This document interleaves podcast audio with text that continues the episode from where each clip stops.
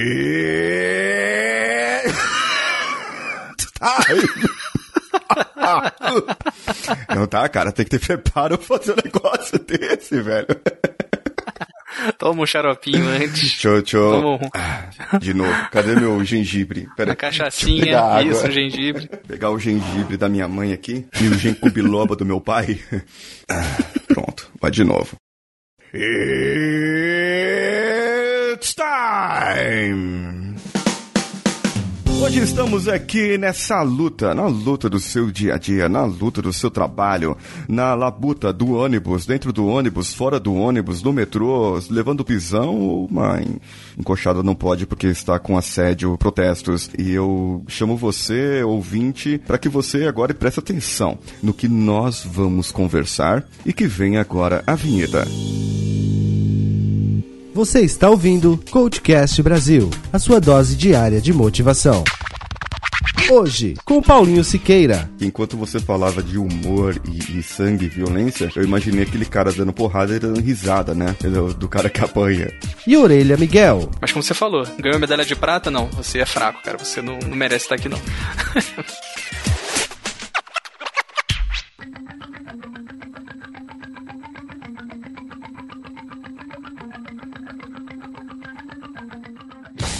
Vamos lá, meu amigo Orelha. Orelha Opa. Café com Porrada, Orelha do Café.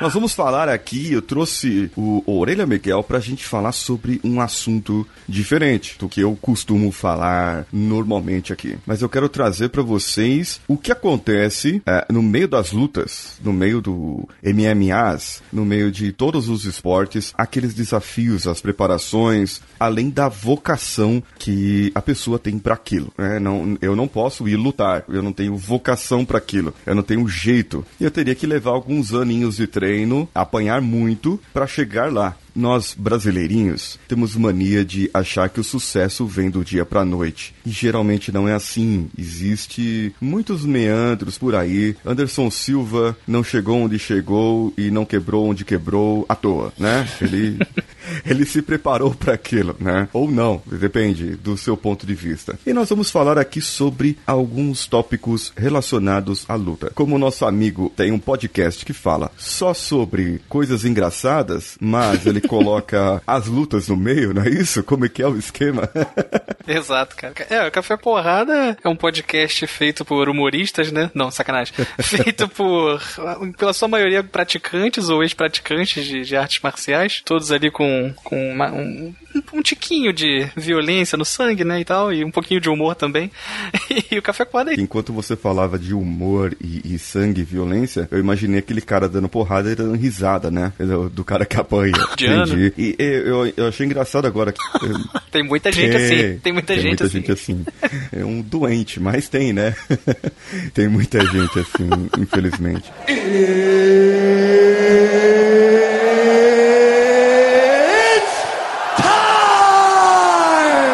Agora, eu gostaria de, de entrar aqui no nosso tópico, que seria assim, lógico, nós separamos em alguns tópicos aqui. É, o nosso assunto primeiro aqui, eu acredito que seria hum, o desafio. Qual que é o desafio que um lutador, um esportista, um atleta, ele se presta pra fazer durante a luta? Qual que é o desafio da luta em si? Cara, eu, assim, não sei se o pessoal tá achando, né? Você me chamou, é, Paulinho, inclusive, deve ter tomado alguma porrada na cabeça, porque podia ter chamado muita gente mais experiente e me chamou, mas tudo bem.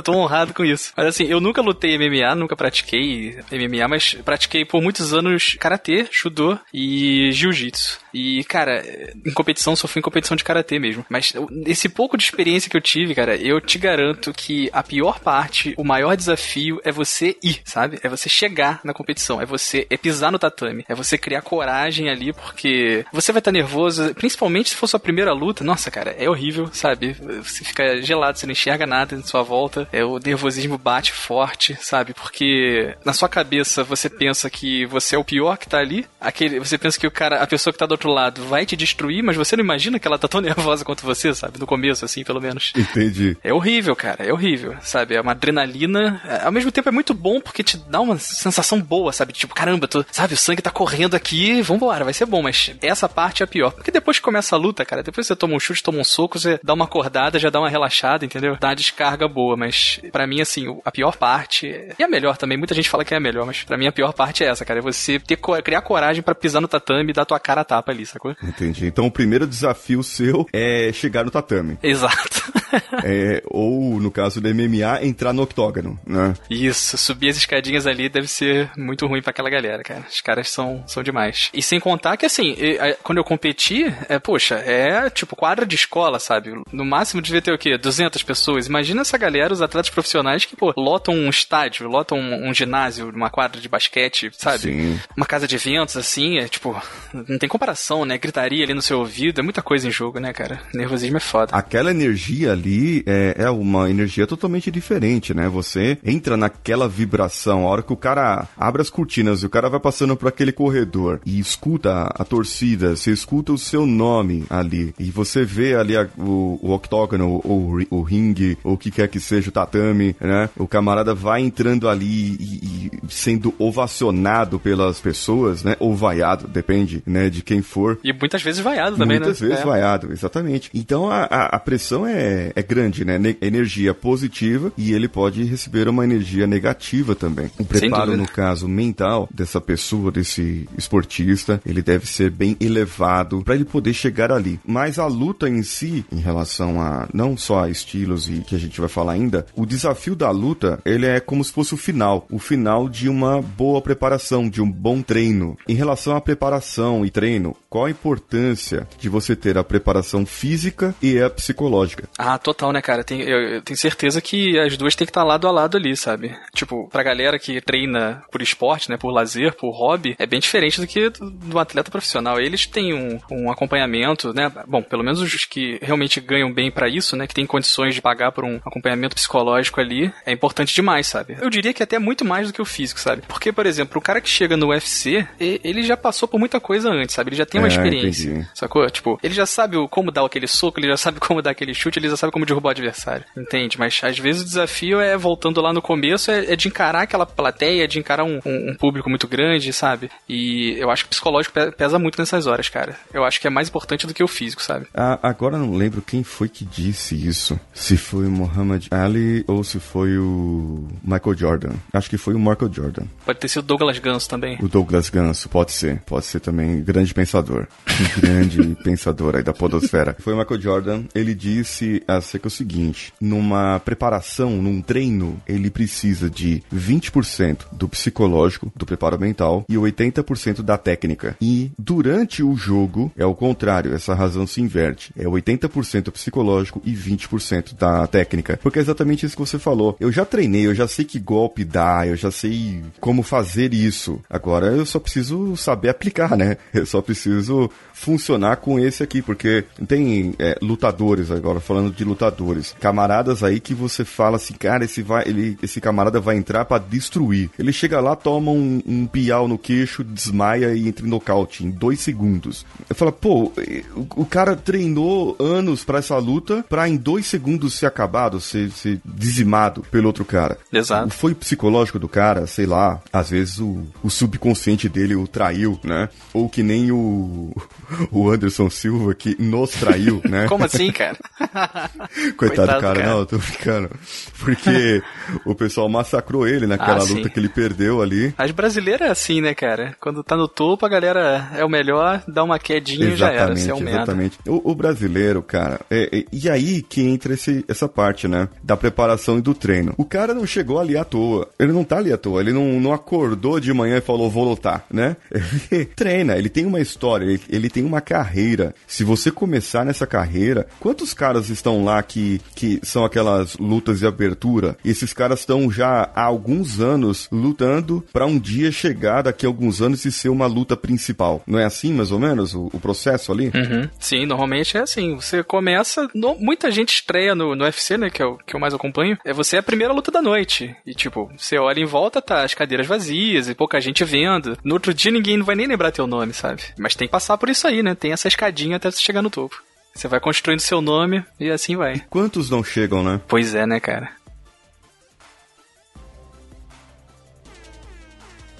Agora, em relação a qualquer carreira, se você for ver bem, assim, eu costumo dar o exemplo do medalhista aí do, do karatê, do, do judô, no caso das Olimpíadas. Você tá lá na final da Olimpíada, né? Você é um peso pesado e você tem o outro peso pesado ali do outro lado e vocês dois vão disputar a medalha de ouro. Eu acredito que esse é o maior exemplo. Se o brasileiro que tá ali for derrotado e ganhar a medalha de prata, não presta. Ele é um, um merda, né? Não serviu para nada. Agora, nós brasileiros, vou generalizar, não olhamos que esse cara, ele derrotou quantos milhões de pessoas, de, de, de judocas que queriam estar no lugar dele? Quantos de outros países que não alcançaram nem, nem a nota para ir, nem o peso, nem não tinha nem condição de, de disputar para ir para uma Olimpíada, né? E, então, é, é, tipo, o cara só dele estar ali disputando é uma honra muito grande. Exato. Ele não tá ali na final porque alguém achou ele bonitinho e que ele fica bem de kimoninho, né? E, pô, cara, vai lá disputar pra gente tirar uma foto, te dar uma medalhinha. Não, cara. Pô, ele, cada um mês, dois meses, três meses tem uma competição de judô em vários países, né? Sempre vai rodando e você vê sempre as mesmas caras. E normalmente, assim, antes do cara chegar na final, ele tem que vencer quatro, cinco oponentes, Caraca. sabe? E a competição é o dia inteiro, cara. Calcula. Não é, tipo, não. não é, acho que não sei dizer se é melhor ou pior do que um UFC da vida, por exemplo. Mas é um cara que chega de manhã cedo, faz uma luta, sabe? Dá 15 minutos ele faz outra. Dá uma descansada, de tarde tem mais três, sabe? Isso se ele chegar até a Entendi. final. Mas como você falou, ganhou a medalha de prata, não. Você é fraco, cara. Você não, não merece estar aqui, não.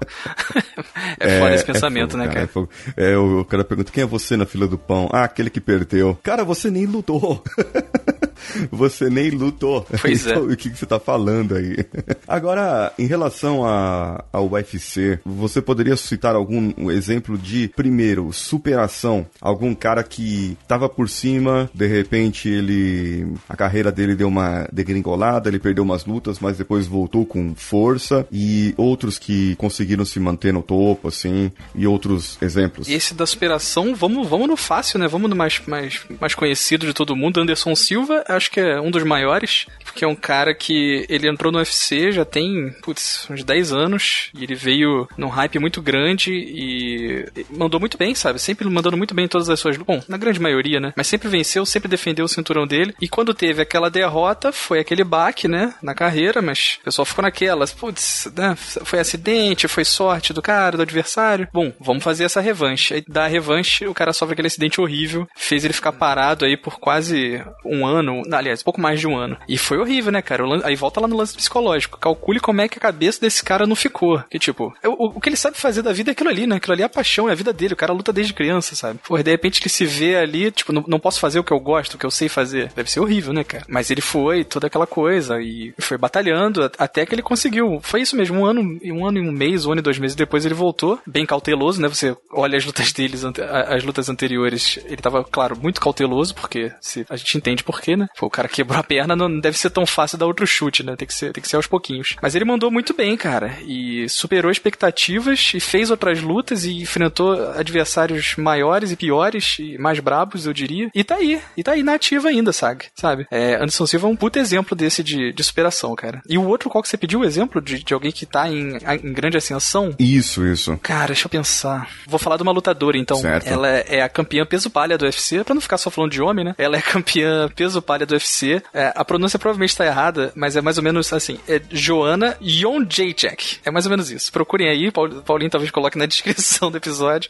Procurem do Google. E a Joana, cara, eu carinhosamente chamo de Joaninha, porque somos íntimos. Não, mentira, não somos. ela, ela é outra que luta desde muito jovem e ela começou lutando Muay Thai e teve uma carreira brilhante. Se eu não me engano, não teve nenhuma derrota no Muay Thai e chega uma hora que a pessoa quer se desafiar, né? Vamos, vamos tentar outras coisas aqui. E foi pra MMA e começou a lutar MMA e tá aí, cara, lutando já há alguns anos e entrou no UFC, foi campeã, né? A, a, essa categoria que eu falei dela, a categoria peso palha, foi decidida assim, foi feito um reality show no UFC, onde colocaram lá um monte de mulher e aí a, a, melhor de todas foi a campeã, beleza. Aí essa mulher, essa Joana Jonjacek, ela tirou pra nada a melhor lutadora da época, sacou? Ela chegou no UFC assim, meio que desconhecida, vi quem é essa menina aí que vem do Muay Thai e tirou pra nada Caraca. a campeã do UFC. E desde então, cara, nenhuma mulher é páreo pra ela, sabe? Nenhuma, nenhuma. Chega a ser covardia. Sabe? Você olha assim, cara, você pensa que é injusto. Mas assim, não é que as adversárias dela são ruins ou fracas. Aquelas mulheres são muito sinistras, cara. O problema é que ela é demais, sabe? Ela tá. É, é, eu não sei explicar, ela tá acima do, do nível humano, sabe? de, de lutadores. Mulher é incrível, cara. Então eu acho que ela é um ótimo exemplo desse aí que você me pediu. E ninguém para essa menina, não, hein? Ninguém para ela, não. O pessoal vai ouvir muito falar dela ainda. que vai parar só quando aposentar mesmo. Putz, tenho certeza. Bom, certeza não tenho, mas eu, eu aposto minhas fichas que sim. E nessa questão, assim, também, né? Nós sabemos que tem uma idade, sei lá, uhum. eles não lutam para sempre. Então, o tempo de, de, de vida, nós usamos o corpo, eh, nós podemos. Eu sempre dou esse exemplo, né? É como se fosse o carro do taxista. Ela não é o carro do uhum. taxista. O carro do taxista é aquele, que vai, aquele cara que vai na academia toda semana, todo dia, sabe? Ele usa mais intensamente. Então, os tipos de manutenção uhum. do carro do taxista tem que ser diferentes do meu carro, que eu sou um usador esporádico do meu corpo, né? Uhum. É, agora, o atleta já é o carro de Fórmula 1. Ele tá no pico, né? Sim. Toda hora, toda hora, toda hora. coração acelerado e, e, músculo e tal. E é um negócio assim, tem que ser muito acompanhado, muito, muito diferenciado para conseguir aguentar. E realmente é de, é de admirar. Homens e mulheres que colocam o corpo né, a toda a prova e realmente fazem bastante parte de superação.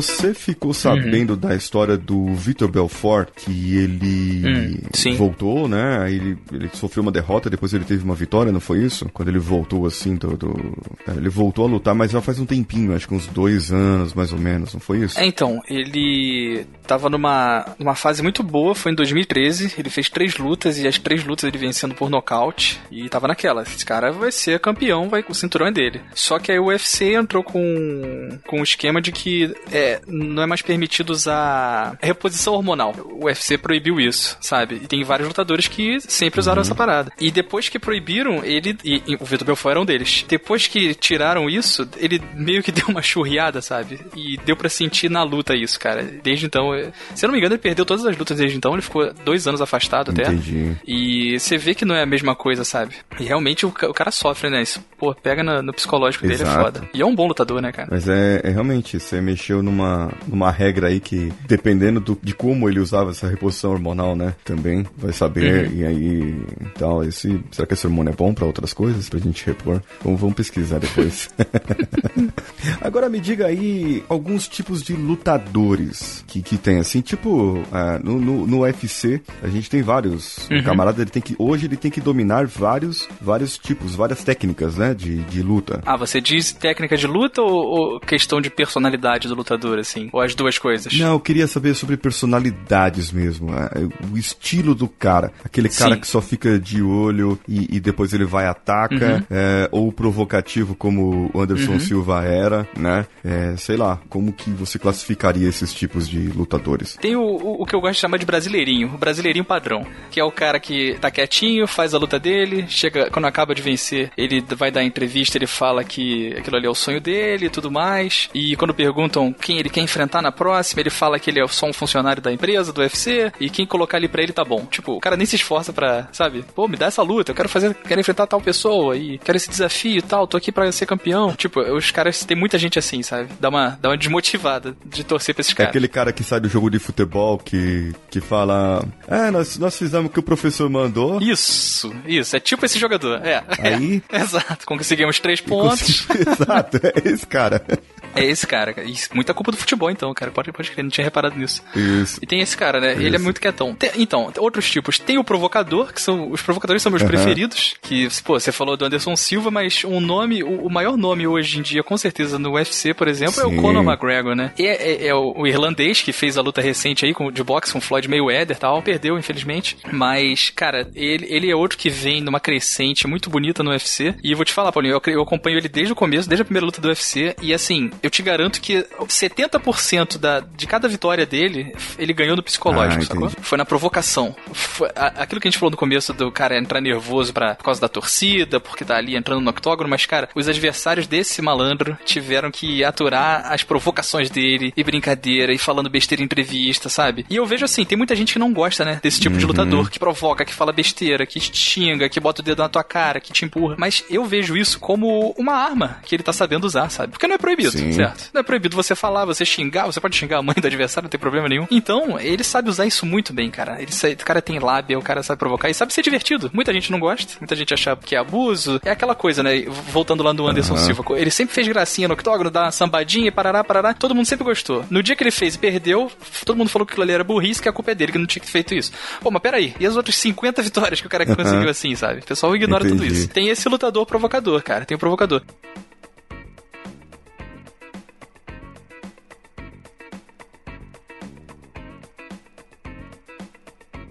E também tem aquele lutador que, que eu vejo que não fala nada. Por exemplo, tem um que chama, o pessoal que acompanha mais aí vai reconhecer, ele não é tão conhecido porque exatamente por isso, não queria aparecer muito, mas chama Rob Lawler. Esse cara, você vai na entrevista, você vai ver a entrevista dele, ele não fala nada, a entrevista dura dois minutos. Caramba. Porque chega o repórter, e, e aí, Rob, como é que tá o, o preparo aí pra luta? Ele vai responder, não, tá legal, tá tudo bem. Porque você, sabe? E, mas e aí, você tá estudando seu adversário? Ah, não, sei quem é, tudo bem, tá, tá legal. E quem vê de fora pensa, cara, quem é esse cara? É muito sem graça, sabe? Pô, o cara não fala nada, não tenta vender a luta. Só que assim, quando fecha ali a, a, a- porta do octógono, cara, esse cara destrói, sacou? Ele, ele- o que falta em palavra pra ele, o que falta em provocação, em, em carisma, vamos dizer assim, ele, ele tem de sobra em habilidade, sabe? E é aquela, é aquela luta que acaba em 30 segundos, um minuto. E quando dura muito, é, é, tipo, é, é o cara dando gás e dando sangue, dando a alma ali 100% do tempo, sabe? Então esse é outro tipo de lutador, o cara que não fala nada, mas que faz o trabalho dele ali dentro do, do ringue, do octógono, do tatame, que seja. cara quietão. Então temos aí, o provocador,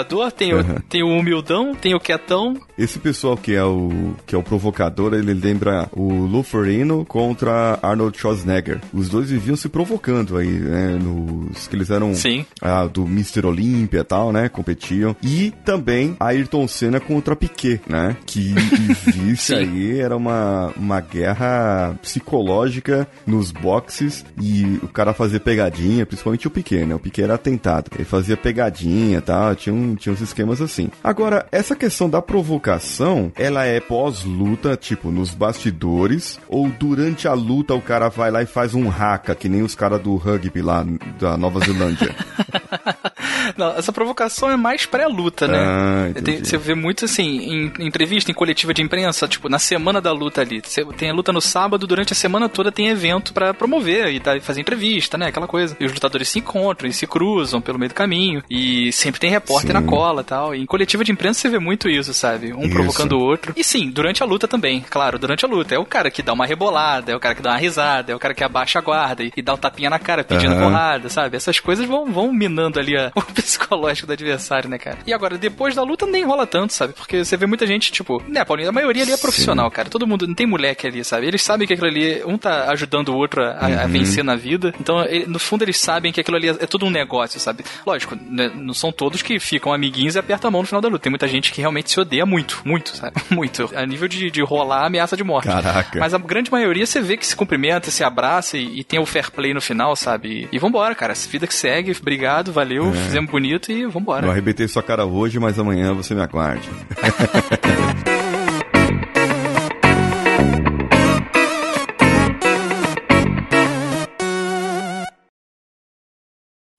Esse podcast foi editado por Danilo Pastor, Produções de Podcasts.